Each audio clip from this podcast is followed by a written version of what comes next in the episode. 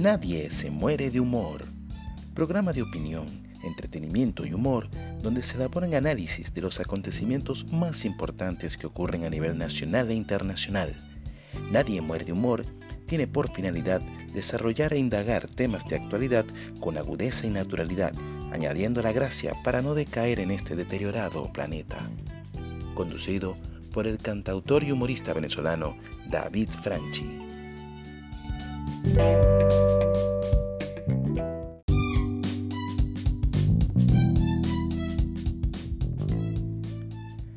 Amables ciberescuchas, tengan todos ustedes un cordial saludo y bienvenidos a su espacio Nadie muere de humor. Estaremos 30 minutos compartiendo con todos ustedes los temas de mayor relevancia aquí y en todas partes de este planeta, de este mundo.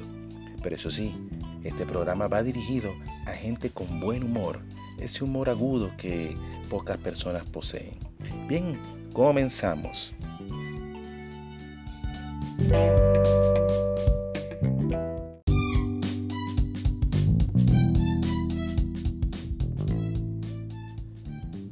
Bueno, escuchamos en el fondo un pedacito de un excelente tema compuesto por Israel Colina, cantautor venezolano, quien no solo compone el tema, sino que también lo interpreta de una manera sensacional.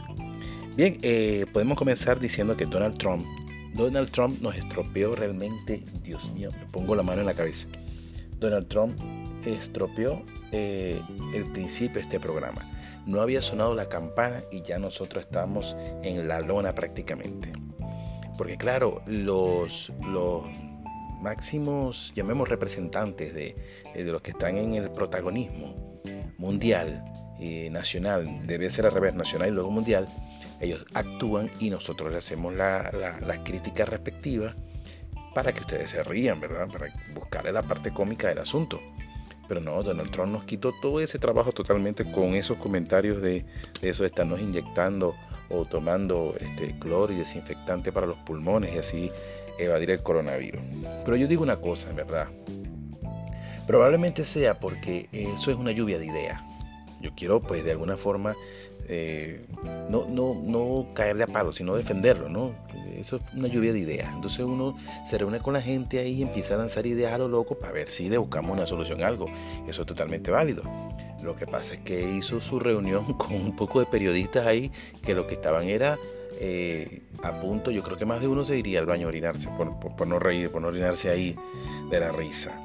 Este, bueno, em, pero eso, eso puede ser cierto, ¿no? Y, además, eh, recordemos a Copérnico aquel científico que dijo eh, en, esa época de renacimiento renacentista, ese hombre dijo que el Sol era el centro del universo, o el centro de nuestra eh, galaxia.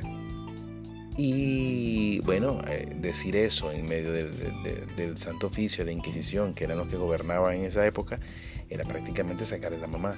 Y ese hombre tuvo que aguantar palo parejo, palo parejo, porque realmente es contradecir una, una ciencia o una ley establecida prácticamente por los dogmas de aquella eh, religión. Pues. Igualmente Galileo Galilei también fue un hombre perseguido, fue el hombre que, empezó a descubrirle las lunas a Júpiter y los anillos a Saturno con su primer telescopio en 1609, recordamos eso. Y bueno, y fueron personas que fueron perseguidas por decir cosas así. Este no, este, bueno, nosotros nos reímos con él, pero bueno, pero fíjate tú, lo más triste es que eso sucede en países que dicen ser civilizados, que son la primera potencia del mundo y encabezado por un señor que, bueno, que cada día yo, yo a veces me lo pongo a ver a ver qué, qué otras cosas nuevas va a decir. Claro, eh, forma parte del show de protagonismo. Ustedes se imaginan que en Venezuela, eh, claro, me voy un poquitico más atrás porque yo digo, em, esto, esto, lo que pasa en los Estados Unidos para nombrar un presidente, pues tiene que ser una persona que goce de fama, de fama y por supuesto de una muy buena posición social y económica. Eh, Ronald Reagan, que fue un actor y bueno, y ahí da cabida a todo eso. Nosotros no, nosotros podemos realmente hacer una, carrera política y quien quita, ¿no? De, nuestro carisma y nuestro y nuestras promesas y cosas de esas, pues llegar a la presidencia de la República. En Estados Unidos eh, mandan son siempre las personas que son famosas. Y bueno, fíjense, Donald Trump, que es un, magnate millonario, eh, y anteriormente nombré a Ronald Reagan. ¿Ustedes se imaginan en Venezuela que podría darse una situación, una situación como esa?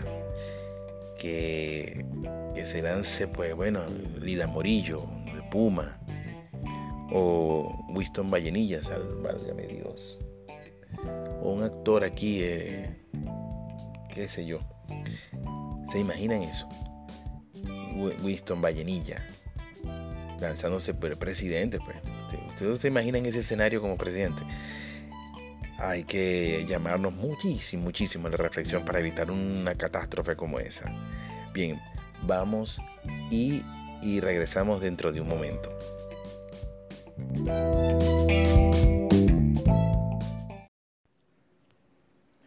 Bien, la verdad es que escuchar temas como este, como Manolo García, Pájaros de Barro, nos demuestran una vez más que canciones o las canciones cuando se hacen con calidad nunca, pero nunca van a pasar de moda.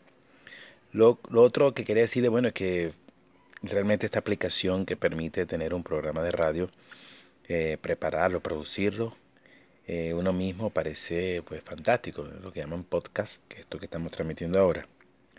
Este no hay que discutir el horario ni tiempo, no, no nos tenemos que caer a piña con los productores eh, de la programación de, de, una emisora de radio común y corriente. La musicalización, que también era otro, otro problema. Tengo la libertad pues de dirigirme a ustedes de forma muy espontánea, sin limitaciones que solo me permite, bueno, la ética y el respeto que se le tiene a la gente y al público. Eh, más que la ética y el respeto, el profundo amor que se le tiene a todos y cada uno de ustedes. Hay algo que me llama poderosamente la atención en medio de esta pandemia, que son las actividades culturales, conciertos y conferencias que se han visto realmente eh, opacados de alguna forma, es decir, no opacados porque simplemente no se están realizando. Pero antes de, del comienzo o, de la propagación pues masiva de la, de la pandemia, nosotros vimos que habían eh, se ejecutaban algunos espectáculos, pero sin público.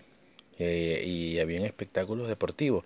Yo le llamo espectáculos porque realmente donde juegan, por ejemplo, las grandes ligas, es un espectáculo ver los grandes profesionales de, que se dedican a ese deporte, igual que el fútbol y en otras actividades deportivas. Prácticamente podemos llamarlo también como un espectáculo.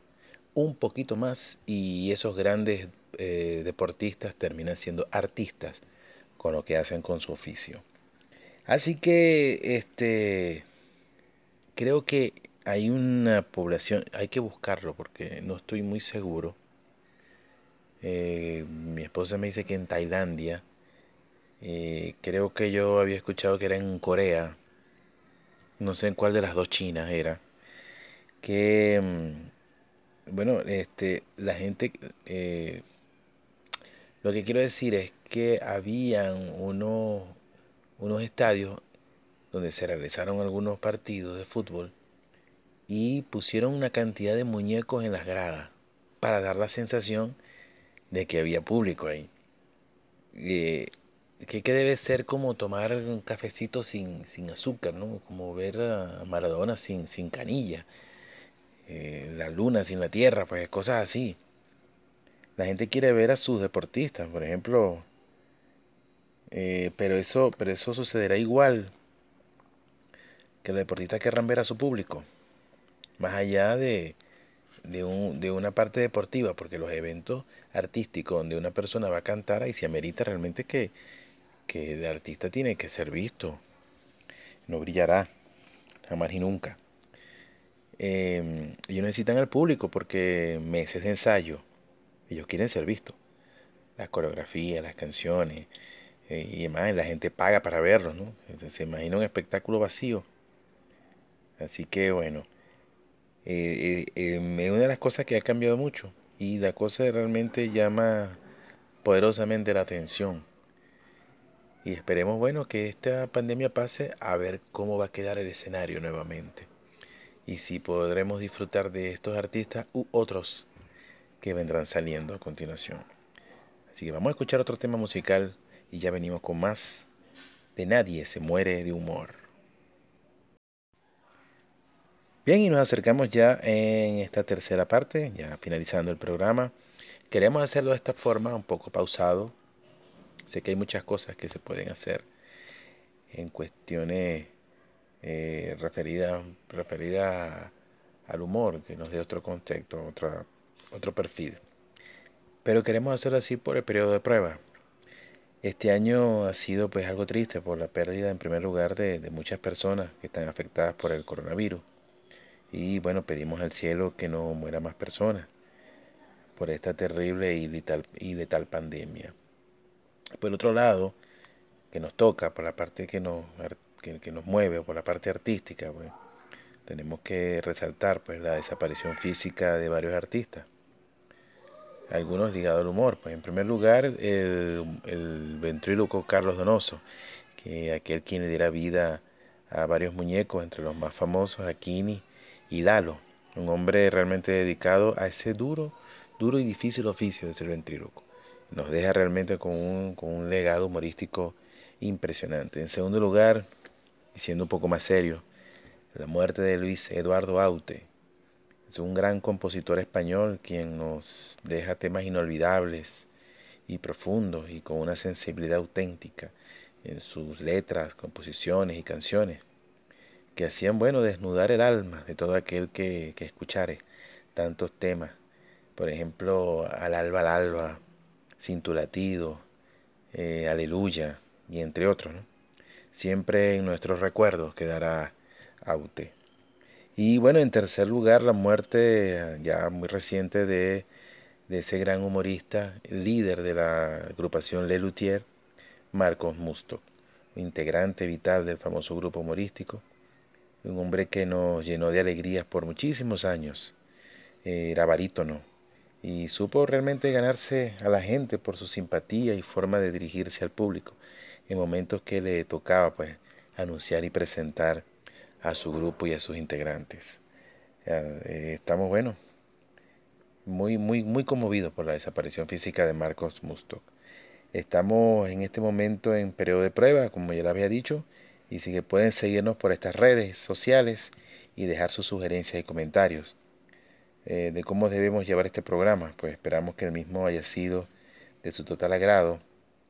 Este, y bueno, ya estaremos en, otro programa mucho, mucho más adelante si el internet nos lo permite.